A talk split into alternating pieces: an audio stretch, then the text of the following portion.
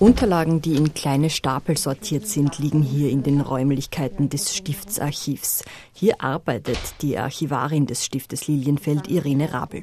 Es ist alles faszinierend, was hier zusammenkommt, weil man hat einfach die Geschichte in der Hand.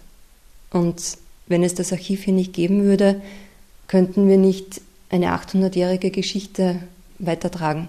Und das ist, glaube ich, das Besondere. Und wenn man dann Unterlagen findet, wo man glaubt hat, die gibt es nicht mehr und dann tauchen sie wieder auf. Also das sind schon, schon tolle Sachen. Immer wieder kommen Akten, Dokumente oder etwa Fotos aus den Betrieben des Stiftes ins Archiv, zum Beispiel aus der Zentralkanzlei, der Forstkanzlei oder dem Bauamt. Und? Der zweite Teil, der ins Archiv wandert, sind einfach Sachen, die noch im Stift liegen und eben erst nach einer gewissen Zeit dann übergeben werden worum es sich bei den Archivmaterialien handelt. Ein ganz großer Bestand sind die Nachlässe, die persönlichen Nachlässe der letzten paar hundert Jahre.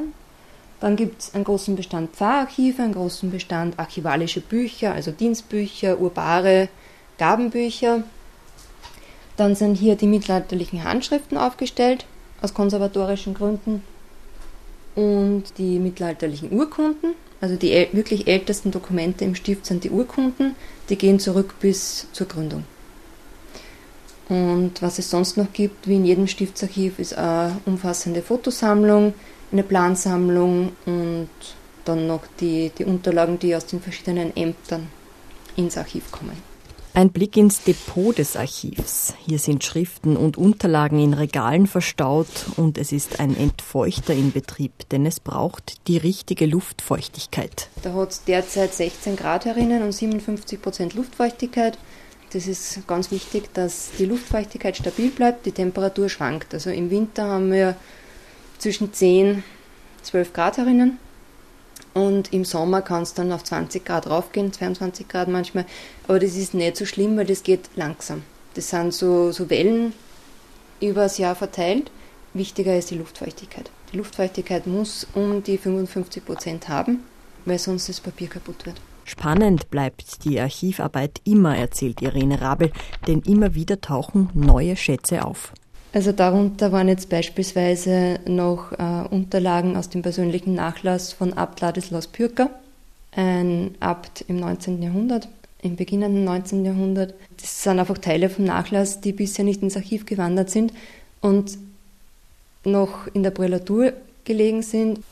Was auch natürlich immer wieder interessant ist, sind alte Fotos.